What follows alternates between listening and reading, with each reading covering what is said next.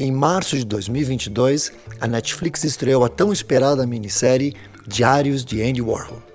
Com seis episódios de uma hora cada, a minissérie traz tudo sobre a vida pessoal e também o lado empreendedor do artista.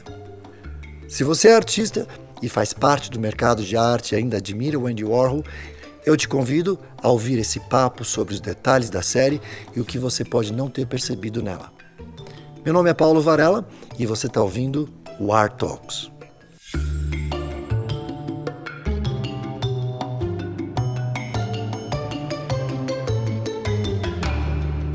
Oi, tudo bem? O podcast de hoje vai falar sobre o documentário do Andy Warhol. E hoje a gente vai descobrir o que, que se pode tirar além do documentário. Quais são as lições que a gente pode aprender com isso? E para essa conversa, eu chamei a Thaís de Albuquerque. Oi, Thaís, tudo bem? Olá, tudo bem com você? Para quem não conhece a Thaís, ela já escreve para o ArtChef há bastante tempo. A gente se conheceu por conta de um contato que ela fez há uns seis meses atrás. E aí eu vim conhecer o que ela escreve, o que ela produz. E imediatamente ela começou a trabalhar na equipe. E a ideia desse podcast foi porque ela gostou do documentário sobre o Andy Warhol no Netflix e achou interessante escrever uma matéria. Mas a matéria ia ficar tão longa que a gente resolveu fazer um podcast sobre o assunto. E nesse podcast a gente vai tirar o que está nas entrelinhas do documentário. Uma tricotada com um olho de quem conhece um pouco mais sobre arte e pode tirar algo além do que se fala no documentário. É, exatamente, é por aí. Vamos dar uma tricotada sobre o assunto da, da série. Bom, essa série se chama Diários de Andy Warhol e ela estreou na Netflix em março de 2022. Ela tem seis episódios com uma hora de duração cada e ela é uma série documental, né? Então é muito interessante porque ela tem vários registros aí de toda, é, de uma, uma boa parte ali da carreira do Andy Warhol. Esses diários do Andy Warhol, eles foram escritos depois que ele sofreu aquele atentado, né? Que ele tomou três tiros lá em 68. A partir daí ele começou a fazer esses registros da vida pessoal dele. Como que ele fazia esses registros? Ele ligava todas as manhãs para Pat Hackett, que era uma jornalista e uma amiga também dele, uma secretária, uma confidente, e ali ele registrava, né, ele contava para ela por telefone o que, que, tinha acontecido, onde ele tinha ido, quem que ele tinha encontrado, o que, que ele tinha sentido. E aí a Pat Hackett, ela editou né, esse diário e ele se tornou um livro, foi publicado 19 anos depois da morte dele, ou seja, em 1989, então, essa série que estreou na Netflix, ela é baseada nos, nos diários que o Andy Warhol escreveu e que ela editou, e aí ela tá assim completamente recheada de imagens, né, para além dos textos que ela publicou. Legal. A gente percebe que tem algumas alguns tópicos principais assim nesse nesse documentário, né? Um deles é o empreendedorismo, outro, enfim, as artes ou o que ele produz, o grafite, a visão dele do futuro e também fala muito da homossexualidade dele. Que agora, pensando bem, eu acho que eles tocam bastante no assunto da sexualidade do Andy Warhol. Muito, talvez muito mais do que a arte. Ok, uh, talvez a sexualidade dele tenha influenciado o tipo de arte que ele faz, mas eu acho que não é o, o essencial. O fato que ele era um cara extremamente criativo e extremamente empreendedor. O Andy Warhol não era simplesmente um artista, mas ele montou uma série de negócios. Né? Ele montou uma revista, que é a Interview. Ele criou a Factory. Ou seja, o que, que era a Factory? Né? Era um lugar onde ele juntava uma série de outros artistas, inclusive músicos, para produzir arte de uma forma geral. Isso, e ali na Factory acabou se tornando assim um, um, um ponto de encontro né, entre todos esses artistas e ele começou a fazer todo um, um, trabalho experimental, né? não só com as artes plásticas, mas também com audiovisual, né, onde ele começou a produzir diversos vídeos e filmes, e aí alguns também ficaram até famosos ali na época uns filmes bem conceituais, eu acho que essa era a pegada, né? Ele tinha ali na Factory a liberdade de, de experimentar qualquer coisa que ele tivesse afim, e era onde circulava uma, uma série de artistas, inclusive super famosos, né? Inclusive foi aonde é, aconteceu o incidente ali do tiro que ele levou, né? Foi nesse ambiente. De uma artista que se sentiu, enfim, explorada ou que foi rejeitada por ele, né? Então a única forma que ela Aliás, a foto, aparece a foto dela sendo presa, enfim, uma cara de absolutamente maluca, assim, dá até um medo. Sim, inclusive depois de...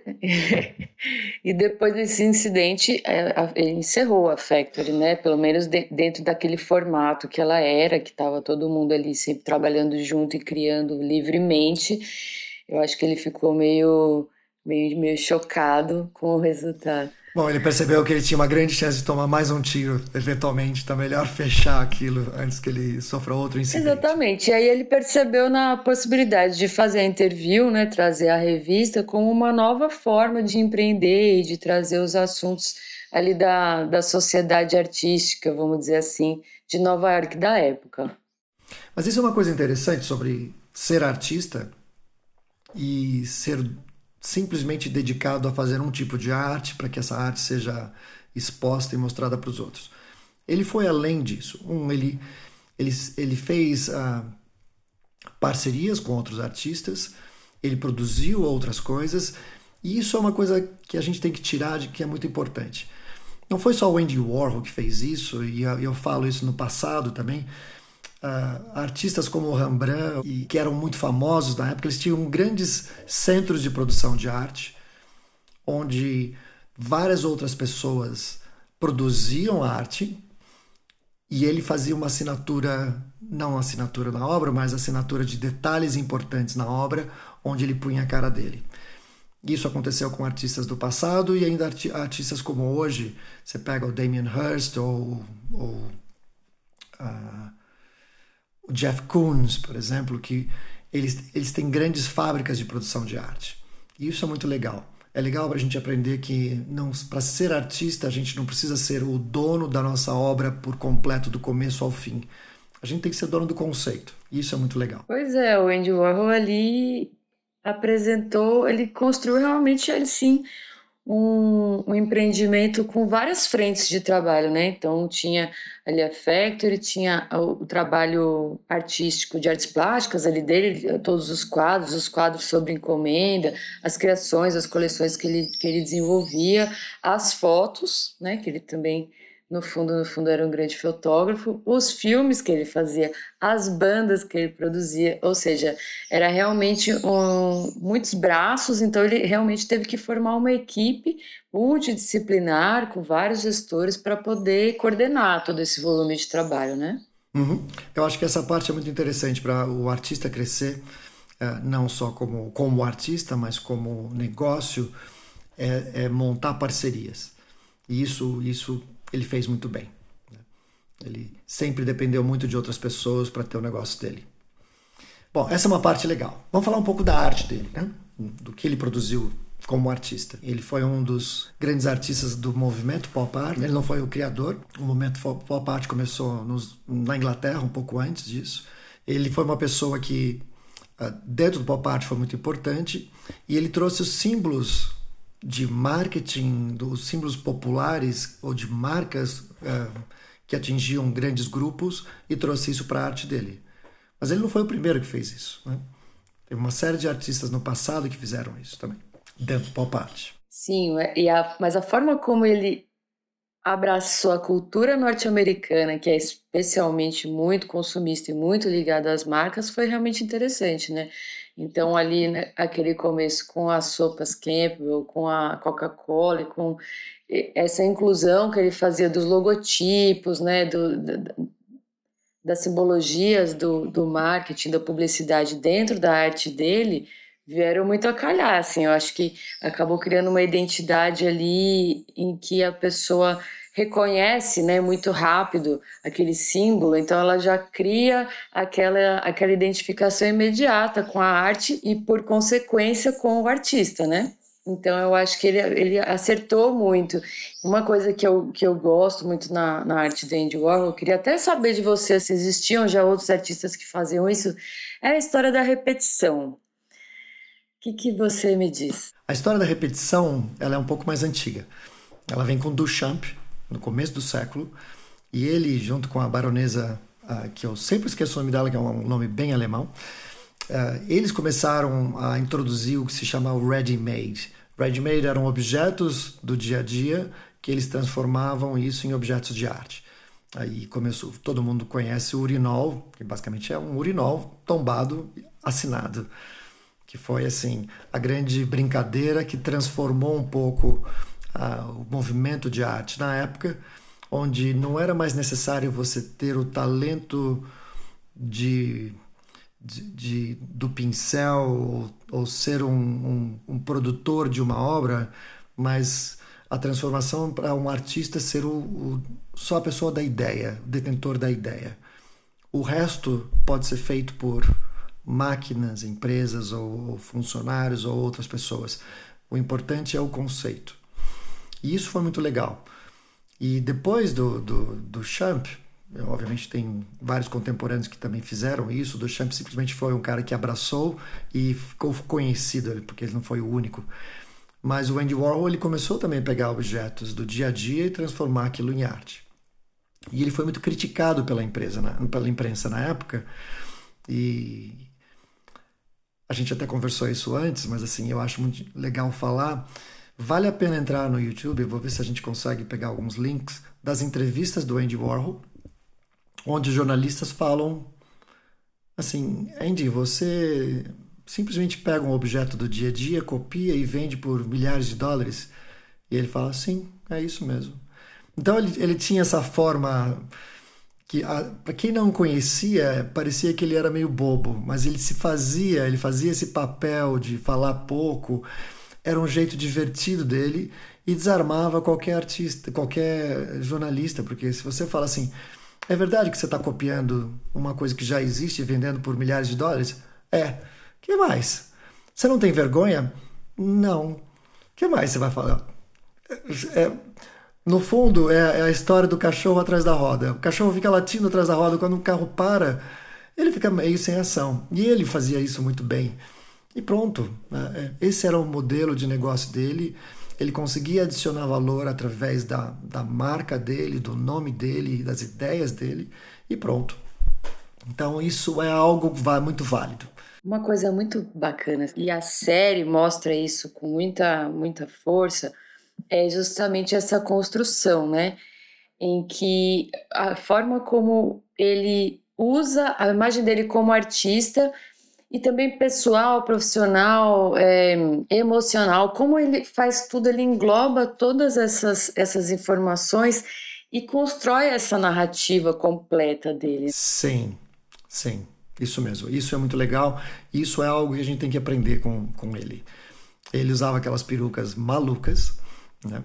ele se vestia de uma forma completamente diferente. Bom, ele não, ele até usava roupas normais, mas a peruca era assim, era algo era tão emblemático que hoje em dia uma peruca dele custa muito dinheiro, porque lembra, é era o símbolo dele. Ah, o comportamento dele, ele era um showman. Isso tem, a gente tem que aprender. E ele era um showman às avessas, assim, né? Porque Exato. ele não era aquela pessoa que chegava chegando. Ele chamava a atenção, ele, ele atraía os flashes, os holofotes, a atenção, mas com o extremo oposto disso, né? Com uma postura, assim, muito mais, vamos chamar assim, de blazer, né? Aquele, aquele, aquele aspecto assim mais contemplativo e tal, mais na dele, mas aquilo tudo transmitia uma informação muito grande, né? Ah, sim, sim. Isso a gente tem que aprender. Quem é artista tem que usar ele como uma referência. Aliás, a sua, você falou, é muito importante para se chamar atenção. Não, não é necessário você subir em cima de um banco na Paulista pelado e começar a gritar que aliás funciona, mas não sei se funciona de uma forma positiva ou negativa, mas de uma forma ou outra um artista ser uh, um show um showman ou showwoman né? de alguma forma onde ele atrai a atenção não só através da arte como através da, da postura eu vejo que é muito importante uh, o pacote, o pacote da arte, onde são vários assuntos. Obviamente tem a arte como qualidade e, e, e, e mensagem, mas também como um pacote de marketing. Quando eu falo marketing, as pessoas meio que franzem o nariz. Mas marketing faz parte do nosso dia a dia, querendo ou não. A gente faz marketing quando a gente se arruma, né? A gente está preocupado em vender uma imagem. Vender também é uma palavra forte, mas assim, de, de passar, transmitir uma imagem positiva. Transmitir uma imagem, imagem positiva. Ou negativa. Eu acho que dentro desse contexto a gente pode falar um pouco sobre as questões pessoais, afetivas que a série traz, porque quando a gente assistiu a série e a gente conversou um pouco nós dois, a gente falou sobre isso, né? Que a série mostra assim quase que uma obsessão por saber qual era a pegada da sexualidade dele, se, era, se ele era bi, se ele era hétero, se ele era homossexual ou se ele era assexuado, como ele várias vezes declarou. Porque eu acho que também esse burburinho em cima da vida pessoal dele, dos laços afetivos dele, também faz parte dessa narrativa, você não acha? Sim, eu acho. Acho, aliás, essa questão de descobrir a sexualidade de uma pessoa é, é, é tosca, porque qual importa se você. Qual sentido? É, qual, né? Se é importante se você sai com um homem, ou você sai com uma mulher, ou você sai com os dois. Não faz, não faz sentido, mas acho que é da natureza humana é saber da sexualidade do outro. Não sei se está no nosso DNA tosco, mas a narrativa dessa, desse documentário pega um pouco nisso, pega muito sobre a grande descoberta. Bom, fica claro, mas assim, dessa pesquisa sobre os amores, talvez para chamar um pouco mais atenção. Uh, todo mundo quer. Todo, todo bom filme tem uma uma dicotomia da, do amor, da, das, dos relacionamentos, as pessoas gostam disso. Talvez por isso o documentário tenha pego um pouco mais nisso, sobre os namorados, sobre as pessoas com quem ele se relacionou. É, assim, o fato é que ele tinha uma questão narcísica forte. Assim, ele, ele, tanto é que ele queria ser modelo, e, e até fica até estranho em cenas do filme quando ele está desfilando e ele é um ser. Porque ele desfila com essa mesma pegada que a gente estava falando antes, né? Meio blasé, meio durão. Sim, assim. mas ele queria ser aceito pela beleza. É, e é uma questão dele, né? É, fica bem claro que ele tinha uma crise, assim, de identidade, inicialmente, e também uma, uma, uma crise estética, né, com relação ao visual dele. Não sei se ele não se achava bonito ou se ele tentava encontrar formas de, a partir de uma de uma visão assim mais diferentona, ele poderia se enquadrar melhor. Então, eu acho que ele, ele comenta isso ali várias vezes, né? Você vê ele se preparando assim para fotografar, e aí depois ele entra nessa onda de, de modelar, e aí aparece ele, e ele já não é tão jovem, né? Quando ele vai fazer isso. Então, aparece ele com modelos assim, aqueles modelos americanos, né? Jovens pra caramba, aquele cabelo sedoso, não sei o quê, e o Andy Warhol no meio. É bem curioso. Eu achei massa, mas realmente dá para ver que ele tenta se encaixar assim, né? Dentro de uma sociedade padrão. Curioso e para estranho. Curioso é... para estranho. mas é, achei bem, bem legal, mas achei um pouco um, até exagerado, assim, sabe? Essa, essa necessidade de saber realmente em que, em que pé que ele estava no sentido do, de relacionamentos. Vamos lembrar né, que a sociedade ali dos anos 60, 70, 80, 90, a, a questão da homossexualidade, se hoje já é complexa, naquela época era mais ainda, né? Então eu acho que era difícil colocar isso para para dentro de uma revista, para na frente de uma câmera. Eu não sei se as pessoas esperavam que ele falasse sim, eu sou homossexual e saísse de braço dado com um homem para que isso realmente selasse assim, não, este cara é homossexual. Eu não sei se era essa a expectativa, mas é uma expectativa que ele nunca atendeu. E aí ele tinha outras formas de demonstrar esses afetos é, dele e a imprensa ficava ali criando burburinho em cima disso, né? Por exemplo, o caso dele com o Basquiat. Desde o início que ele começou o envolvimento artístico com o Basquiat, sempre surgiram ali rumores de que talvez ali estivesse se formando um casal, você não acha? Pode ser, até inclusive em algumas entrevistas que aparece, ele se, ele se insinua pro Basquiat e o Basquiat responde para ele dizendo não, não, a nossa, o nosso relacionamento é artístico. E, enfim, aliás, o Basquiat namorou com todas possíveis. E, e, nesse documentário não mostrou a Madonna. Ele namorou a Madonna no começo da carreira dela. Ah, é? Não sei porquê, eu achei estranho. É, não, não, não falaram, achei estranho. É, tem algumas coisas que não falaram que eu achei muito estranho. Por exemplo, um dos galeristas mais importantes que representava o Andy Warhol e o Basquiat, não, ninguém mencionou ele, que é o Léo Castelli. Hum, não sei porquê. Enfim, talvez eles não tivessem imagens suficientes. Mas o Léo Castelli também uh, ajudou os dois e outros galeristas também ajudou os dois. Tanto é que aí se fala da, da exposição coletiva, não coletiva, desculpa, a produção em conjunto entre o, o Andy Warhol e o Basquiat. Eles produziram peças em conjunto.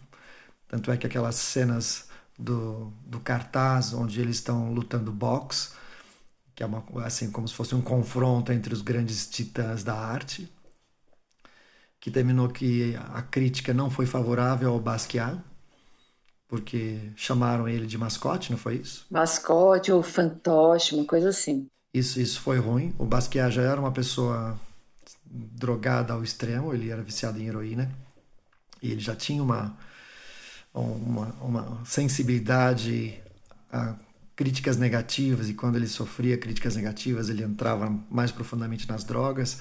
E eu honestamente acho que a, o trabalho do Basquiat é um trabalho que tem pessoas que odeiam ou que amam. Eu não sei se eu sou o cara que ama, também não, não também não odeio, mas enfim, eu vejo muito da, do trabalho de uma pessoa viciada naquilo. É um trabalho tenso, um trabalho nervoso, assim.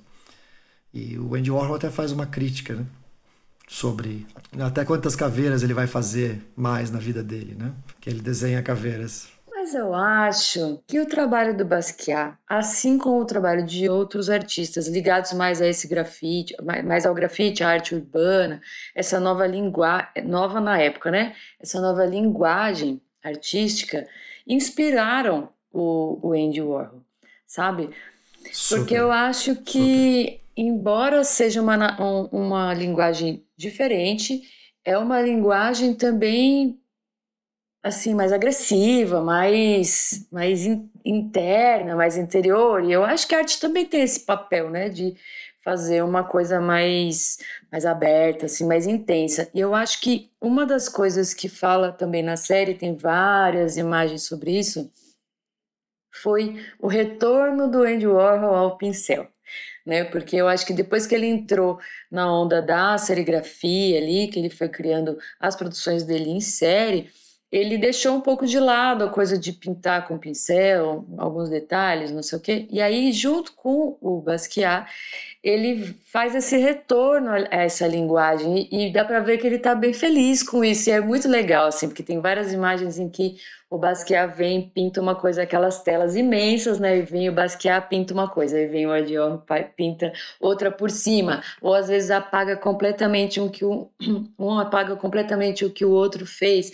Então esse, essa essa criação colaborativa entre os dois, eu acho que inclusive deu uma animada, assim, no Andy Warhol, que estava talvez um pouco Sim, desanimado. Né? Exato. Né? Não só ele, assim, mas a obra dele estava começando a sofrer um, um, um, pouco de desinteresse. Ele não foi só em uma carreira ascendente desde o começo até o final, até a morte dele.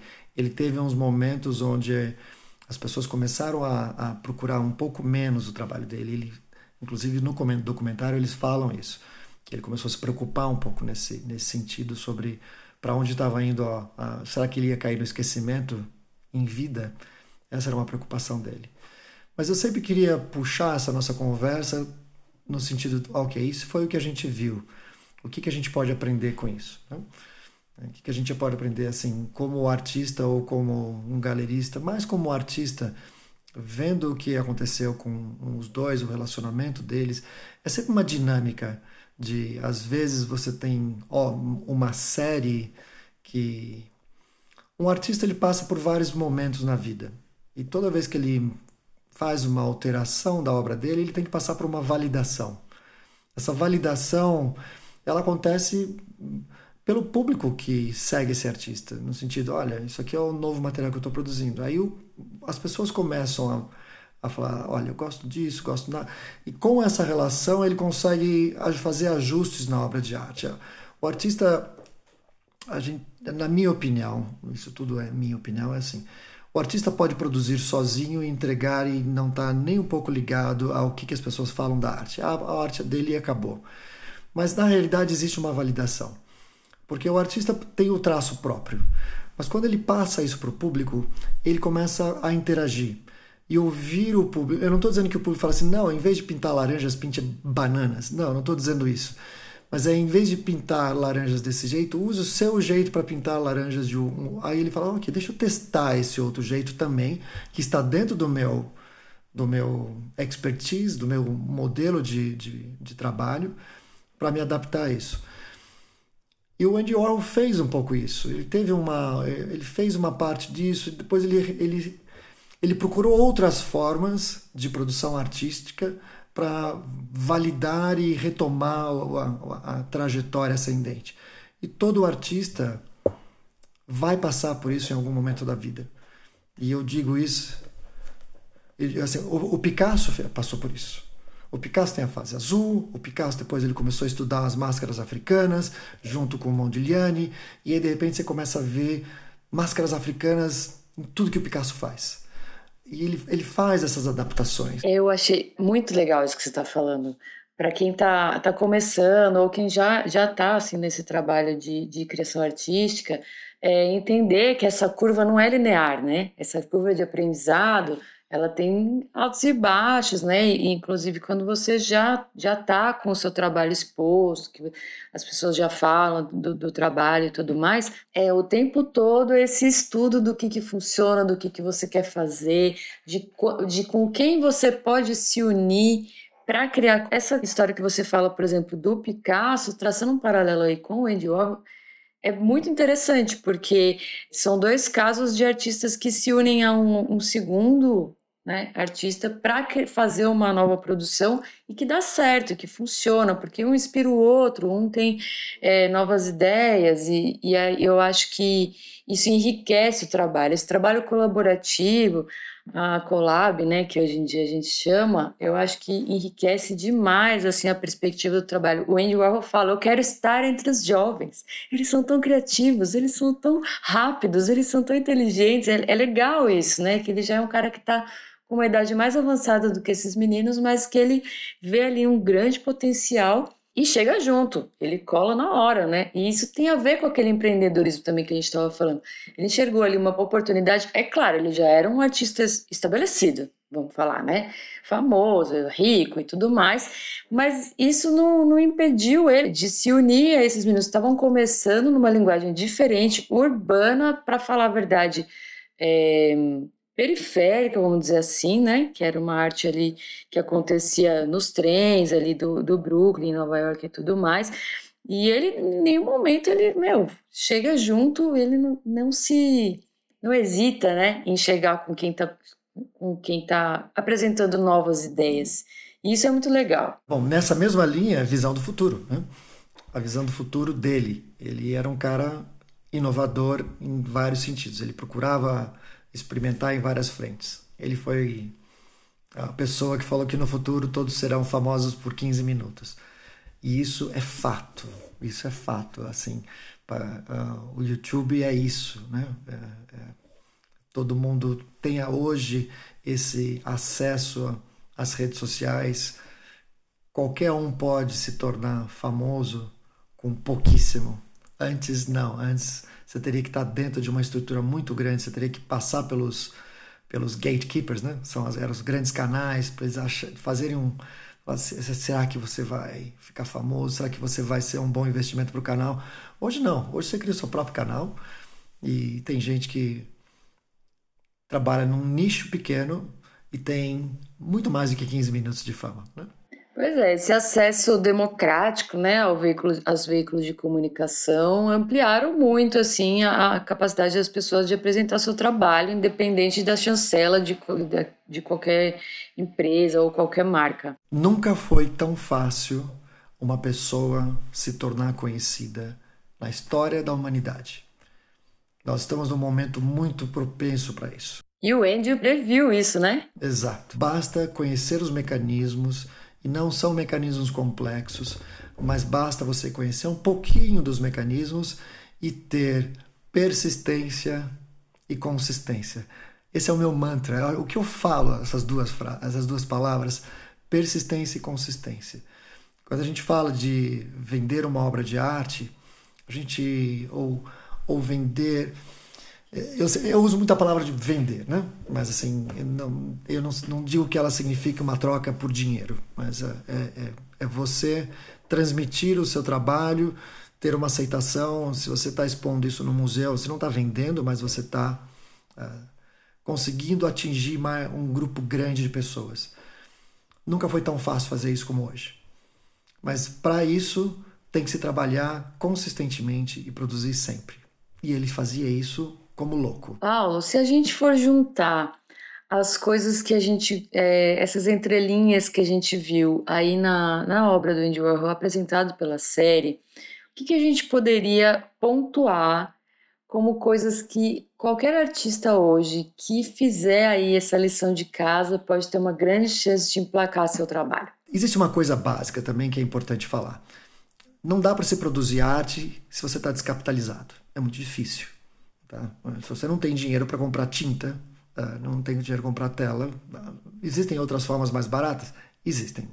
Então, o Andy Warhol tinha uma parte importante. Ele se capitalizou. Ele tinha diferentes formas de captação de dinheiro. E isso patrocinava, porque imagina, o cara andava com uma câmera fotográfica o dia inteiro, ele fazia fotos a rodo. Naquela época já custava, né? Eu não estou dizendo que custava muito, mas hum, se você não tem dinheiro, você não pode nem andar com uma câmera fotográfica. Hoje pode. Hoje, se você tem dinheiro para comprar um celular, você faz esse papel de fotografar o que você quiser o tempo todo, porque fotografia digital virtualmente não tem custo. Não tem custo. Você pode acumular quantas fotografias digitais você. Mas para produzir, você precisa se capitalizar de alguma forma. Então, artistas, ok. Vocês querem se tornar artistas profissionais? Arranjem formas de se capitalizarem primeiro. O, o, primeiro, o dinheiro. Sem dinheiro, nesse, nesse modelo de sociedade, fica muito difícil a gente produzir. E tanto é que tem, no Brasil principalmente, mas no, no mundo todo, artistas que são razoavelmente conhecidos não vivem somente de arte. Eles vivem de outras, outras formas de dar aula, uh, fazem uma série de outras atividades que geram mais dinheiro e aí eles podem se concentrar na arte. O Andy Warhol fez muito bem isso. Ele se capitalizou através de várias frentes para produzir o que ele produziu. Porque é importante saber o seguinte: quando você começa a produzir uma arte de qualidade, muitas vezes alguém vai lá e vai querer comprar muito barato. E você tem que saber o momento certo de vender. E se você está descapitalizado, você vai ceder. Então é bom focar no dinheiro inicialmente e depois produzir. Isso eu, eu, eu digo no geral, mas dá para se perceber isso no Andy Warhol. Tá, consegui me capitalizar, eu sou artista, tá? Produzi minhas belíssimas peças, fiz uma série de quadros, por exemplo. E aí, como é que eu vou contar que história é essa, que quadro é esse, o que, que eu tava, no que, que eu tava pensando, quem sou eu? Eu ser, é, no, na, nas plataformas da ArtRef, você fala muito sobre isso, né? Sobre essa construção da narrativa, como você escrever a sua bio, Fala um pouquinho sobre isso, porque depois do, do, da obra pronta, as obras prontas, e aí? Uma obra em si, inclusive eu falei isso no meu último vídeo, uma obra em si ela pode vender, mas uma obra em si, vamos pegar duas obras de dois artistas diferentes, idênticas, você não consegue muito ver a diferença delas. Uma delas está cheia de histórias, outras da, outra não tem nenhuma história, simplesmente a obra. As duas são iguais. Qual delas a gente vai comprar? Provavelmente é que tem história. Tá? Por quê? Porque quando você colocar na sala e mostrar para seus amigos, fala assim: olha, a história desse quadro é isso, isso, isso, isso. Tá? Então, contar a história, contar o processo de produção, contar o. Se você não sabe o... explicar sobre a história, explique sobre o seu estado de espírito quando você produziu a obra. Porque isso influencia muito isso. O Andy Warhol fazia isso ele fazia daquele jeito dele. Ele fazia, ele, ele, ele fazia através daquele marketing do dia a dia dele. Então, a gente aprende isso com ele? Sim, aprende. Eu não sei se eu respondi a sua pergunta. Como, como na prática eu faço isso? O ideal seria ter uma própria página, um, um, um site. nunca foi tão barato se ter um site como hoje em dia. Eu não estou falando de muito. Para você hospedar um site hoje em dia custa 10 reais por mês. Para construir uma página, talvez tenha que pegar um programador, mas uh, construir uma página também é fácil. Esses, esses hosts, esse pessoal que hospeda páginas para você, já monta para você uma página em WordPress. Aprender WordPress é simples, não são coisas complexas. E nesse, nessa página vai ser a página do seu diário, onde você conta suas histórias, você conta a história dos seus quadros. E é, esse, é, esse é o seu lugar, que é somente seu. Aí você vai para as redes sociais, põe esses quadros lá e conta a história. E fala assim: você quer saber mais? Entre no meu site. Quando as pessoas entram no seu site, você procura, fala assim: ó, oh, aqui você gostou? Deixa o seu, seu e-mail para que eu te possa contar, eu possa contar mais histórias para você. E aí você começa a criar um ciclo onde você usa as redes sociais para trazer gente para o seu site, você pega essas pessoas, uh, guarda os e-mails, guarda os contatos, e aí você começa a criar uma relação entre os seus admiradores, são pessoas que gostam da sua arte, para eventualmente você, e eu até falei isso no, no último vídeo, você conquistar o direito de poder vender para eles. Se você nesse meio caminho você pode vender? Pode, mas você vai vender mais eficientemente se você contar a narrativa, fizer a história sobre o seu, a sua produção.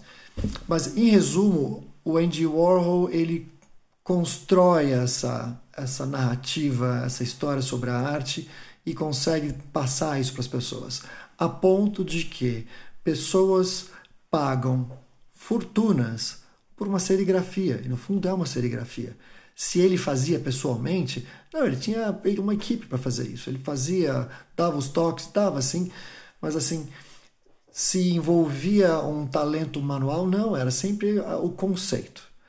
E aí vem a história desse leilão que vai acontecer.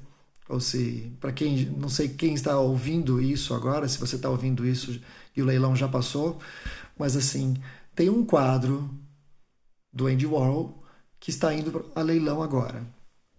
Me conta um pouco. Pois é, uma excelente oportunidade, não é mesmo? excelente oportunidade. Saia, é, estreia a série, a, estreia, a, a série está sendo um grande sucesso, está tendo uma ótima aceitação e por acaso Christie's, né, a casa de leilão de Nova York, decide leiloar um dos quadros de Marilyn Monroe que foi feito em 64, ou seja, na, na Golden, na época de ouro ali da, da Factory. E quer saber o preço, Paulo? O valor estimado para esse quadro é de 200 milhões de dólares, mais conhecidos como um bilhão de reais. Você sabe que é uma coisa interessante, né? Isso, esse, obviamente, esse preço alto, provavelmente se, se vender isso vai ser o recorde de, de, de venda dele. O fato é que o Andy Warhol produziu muito nesse no tempo de vida dele. Não só pinturas, serigrafias, vídeos, mas ele também produziu muita fotografia. E eu, eu queria fazer uma comparação com o mercado de diamantes. E a produção de diamantes sempre existiu e existem uh, praticamente um monopólio, se não um oligopólio, de, de, de empresas que vendem diamantes. Uh, eu não sei se é De Beers o nome, que é uma empresa que está na, na, África do Sul e também tem sede na, em Antuérpia. O depósito que eles têm de diamantes é absurdo, absurdo. E a pergunta é: o que aconteceria se eles jogassem todos esses diamantes no mercado? O preço do diamante despencaria. Então eles mantêm e liberam um pouquinho de cada vez para que o preço do diamante se mantenha alto. A minha analogia é o seguinte: o Andy Warhol produziu tanto, tanto, tanto em fotografia que eu poderia fazer um pegar cada uma das dos fotogramas que ele fez e vender isso no mercado. Eu não sei quantos eles têm, seria uma, é uma curiosidade minha saber quanto eles têm isso em estoque. Mas cabe ao museu, ao instituto que preserva o patrimônio do Andy Warhol, segurar isso para manter o preço de mercado.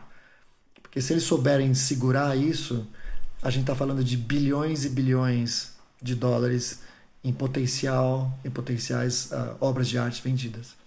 Isso é muito interessante. Você até comentou, né, que tem uma, várias cenas que mostram né, o museu ali do Andy Warhol e tem um monte de caixas assim atrás da diretora do museu e você falando assim, menina, aquelas caixas.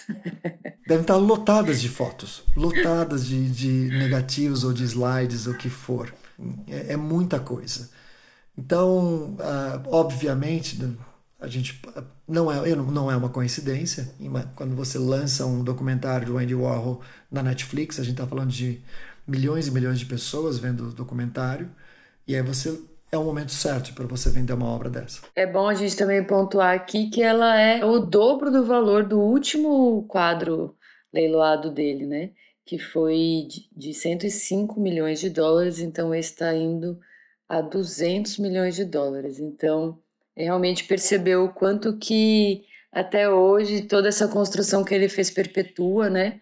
O nome dele ter surgido aqui né, novamente dentro de, desse contexto da série já faz com que realmente a obra dele se valorize mais uma vez, com que o nome dele esteja rodando de, de novo na imprensa, ou seja, é um artista permanente.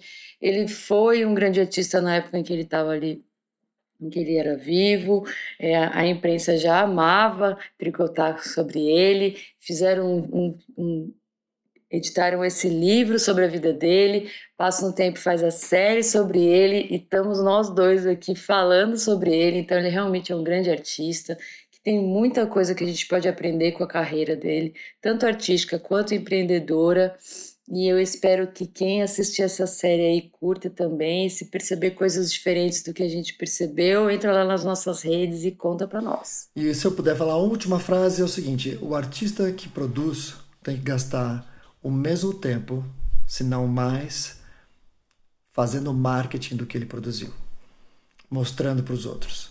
Tá? Não, não dá para produzir e guardar na gaveta tudo tem que ser mostrado, tudo tem que ser, tem que ser uma construção, tudo tem que fazer parte de um grande plano de mostrar o artista, mostrar, se mostrar ao mundo é, e criar uma imagem positiva.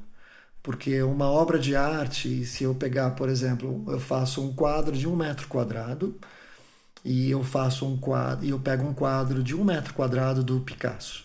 Para qualquer pessoa que saiba quem é o Picasso e quem sou eu, fica, claro de que essa pessoa vai comprar um Picasso pelo mesmo preço. Eu estou falando de mil reais, por exemplo.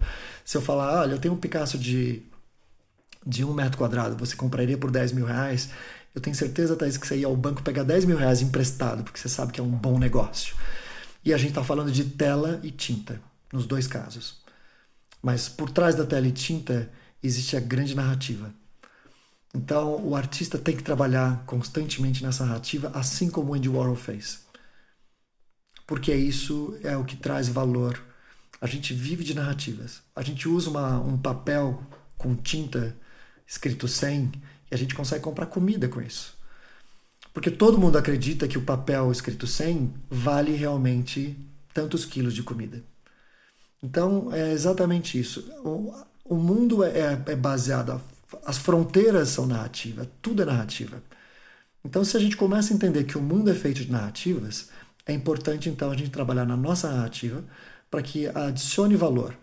A pintura, a arte em si é um produto de luxo. Tá? Não é um, é, se é um produto de primeira necessidade, pode ser discutível, mas essencialmente é, não é. é. Comida é, vestimenta é, habitação é a, a arte ela é importante para nos tornar seres humanos. E por isso a gente tem que trabalhar na narrativa para que essa arte tenha o valor que ela merece. A conversa foi longa, mas é isso que a gente tem que tirar no documentário. É, não só o fato dele ser ou não ser homossexual, das vidas amorosas, isso é, é, é o floreamento do documentário. Mas tem muito, muito dessa lição de como a gente pode aprender a ser o melhor artista olhando a vida de um outro artista. Muito bem, eu acho que os aprendizados que a gente pode tirar ali da carreira dele são muito legais. Paulo, queria agradecer muito pelo convite por estar aqui. Eu adorei, adorei a série. Adorei conversar com você e espero que a gente faça mais vezes. Ah, a gente podia fazer uma série de tricotagem. Isso. Obrigado, Thaís. Obrigada a você, Paulo. Até mais. Beijo, tchau.